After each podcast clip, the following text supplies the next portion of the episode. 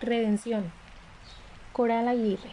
Bahía Blanca, Argentina 1938. Llueve sobre la franja de Gaza. Llueve sobre Haití, sobre Siria, sobre el África entera. Antes, sobre Bagdad, sobre Buenos Aires, llueve sobre el mundo entero. Los cuerpos se entrelazan contra muros y umbrales. La sangre y el lodo se mezclan. Llueve sobre los campos de batalla y en las ciudades. Desde entonces hasta hoy. Una llovizna hecha de lágrimas de tantos muertos y tantos vivos. Nada es igual cuando la guerra se aposenta, cuando los cadáveres se amontonan en los dinteles, sobre el cemento y sobre la hierba. Aquí y allá cuando la devastación cunde e instala su orfandad. Entonces nadie queda fuera, nadie puede sentirse inocente. Las espadas han cantado victoria, las ametralladoras, los buses, los misiles, también los discursos, las diatribas, los pactos, los conciliábulos y los decretos. No es el miedo que lo confunde, sino el paisaje a causa de la lluvia que embarra su cara y la abundancia de osamentas podridas, ese olor que provoca náuseas. Trastabilla y está a punto de caer, pero se yergue y sigue adelante. Desde la playa, el jefe del otro bando lo observa venir con estupor. ¿A qué vienes, anciano? ¿Cómo osas llegar hasta aquí? Lo que provoca el anciano no es solamente el desamparo actual, sino la memoria de la que estamos hechos. Acuérdate de tu padre, acuérdate. Ojalá los muertos se quedaran muertos sobre los caminos, pero muchos se vuelven desaparecidos, se vuelven sombra de sombras, sus cuerpos se diluyen. Difícil encontrar la huella de sus pasos. Aquí en el sur, una mujer se cubre con el pañal de su hijo antiguo. Aquí en el norte, otra levanta la pancarta frente al Palacio Municipal. En el desierto de Atacama, las hermanas y esposas juntan los huesos pequeños, cartílagos blanqueados por la luz, adivinando al ser querido al que pertenecieron. Vengo por mi primogénito. Cincuenta hijos tenía cuando ustedes llegaron a nuestras costas. Ahora vengo a redimir un solo cadáver el que tú humillaste, arrastrándolo en doce vueltas fatídicas. Cincuenta hijos teníamos, quinientos, cinco mil, cinco millones sobre los continentes del despojo. Levántate, anciano, no me ruegues. Tú atreviste a entrar al campo de tus enemigos. ¿Cómo se atreve la madre y el hermano en América? La de la lengua suave por los acentos latinos, plantada al sur del río Bravo. Y también me he atrevido a llevar la mano del matador de mis hijos a los labios. Dame su cadáver, muchacho, Sé generoso conmigo. Los enemigos de cada bando han sido destajados. Se los arrojará desde los aviones, desde los acantilados. Se les destazará en ordenes llenos de ácido, en pilas y tambos. Se los mutilará con aplam, con cuchillos y navajas, con bayonetas. Sin embargo, hay humanidad, esta condición de pobres arrojados a la intemperie. Hay algo que se dice hombre, muchacha, niño, anciano. Hay una silueta que estampa contra los cielos de la desmemoria.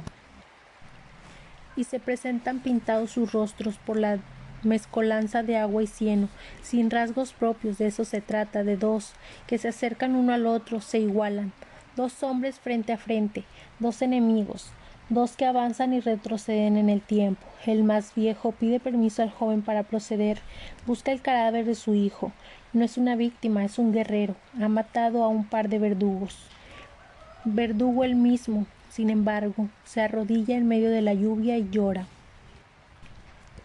Oh anciano, a pesar de que te hallas en mi tienda, tu hijo terminó con la vida, al terminar con la de mi amigo, mi amado mi dolor.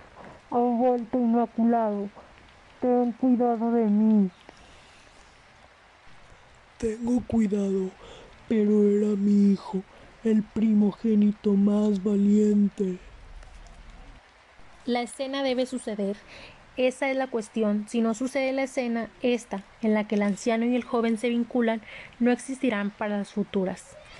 Para que la humanidad prosiga su andar de vida y muerte, esta, la primera escena, debe inaugurar lo que vendrá. En las guerras, los perdones están de más, solo la muerte reúne y dispersa, pero eso hoy la escena debe suceder, la del encuentro de ambos. Sobre una banqueta, una niña intenta conmover la tiesura de un hombre de barba. Le quita la tapadera del rostro, lo acaricia y lo llama. No se da cuenta que las bombas prosiguen y de pronto nadie quedará vivo. Un perro flaco se acerca a olisquearla. La niña gira y lo abraza. Lo abraza fuerte. Pone en ellos su índole más antigua, la del amor, la necesidad del amor. Por eso insiste en la caricia, hasta que el perro y la niña forman un volumen sin fisuras íntegro. En la escena con la lluvia y el barro, uno busca entre los muertos y el otro sigue vigilante. Es el victorioso el que ejerce el bando de los vencedores. Pero la guerra discurre. Aún con vencedores la guerra no ha de acallarse. Falta llegar a la médula, destruir hasta el último rescoldo para hacerse dueños de la tierra. La niña comenzó a llorar. No ha logrado despertar a su querido. Por eso abraza al perro y se funde con él. Las mujeres salen a las calles, vociferan nombres de desaparecidos. Los hombres se atrincheran debajo de las piedras, los puentes, los búnkeres, los sótanos. Y en medio de la llovizna pertinaz, aquí está la voz del vencedor arrecia. Llévatelo, no me importa. De todos modos no podré resucitar a mi amado, pero se afloja, se desmorona. Gira entonces, viejo, Lloras, yo también lloro. El dolor de la niña no puede quedar impune, tampoco el de las madres, tampoco el del viejo o el del muchacho. Por eso la escena es tan importante, ahí escrita por Homero el comienzo de nuestras voces registradas.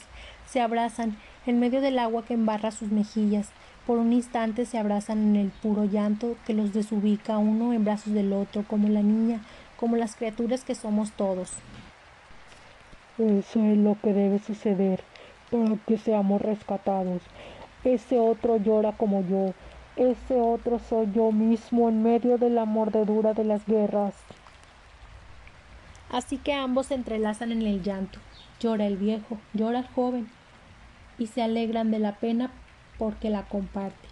Pero ¿por quién lloran los humanos? Porque no supieron conocer por el otro, por la misma fragilidad que los habilita, ahí frente a sí mismo, por el enemigo posando en su corazón. ¡Ay! Mi anciano enemigo. ¡Ay! Mi joven contrincante. Lloramos los dos por lo mismo. Y antes subimos de reír. Antes reíamos imaginando la victoria. Pero has ganado tú. ¿Por qué lloras entonces? Si hubieras ganado tú, al igual que yo llorarías. Y el llanto los abraza. No saben que por ellos son los voceros del mundo, que desde esta jornada recuerdan a la niña que intenta despertar a su muerto y abraza al perro, y también al rebelde de veinte años que se jugó la vida en una calle. No lo sabrá nunca. La escena cumple su principio oculto inaugura la redención.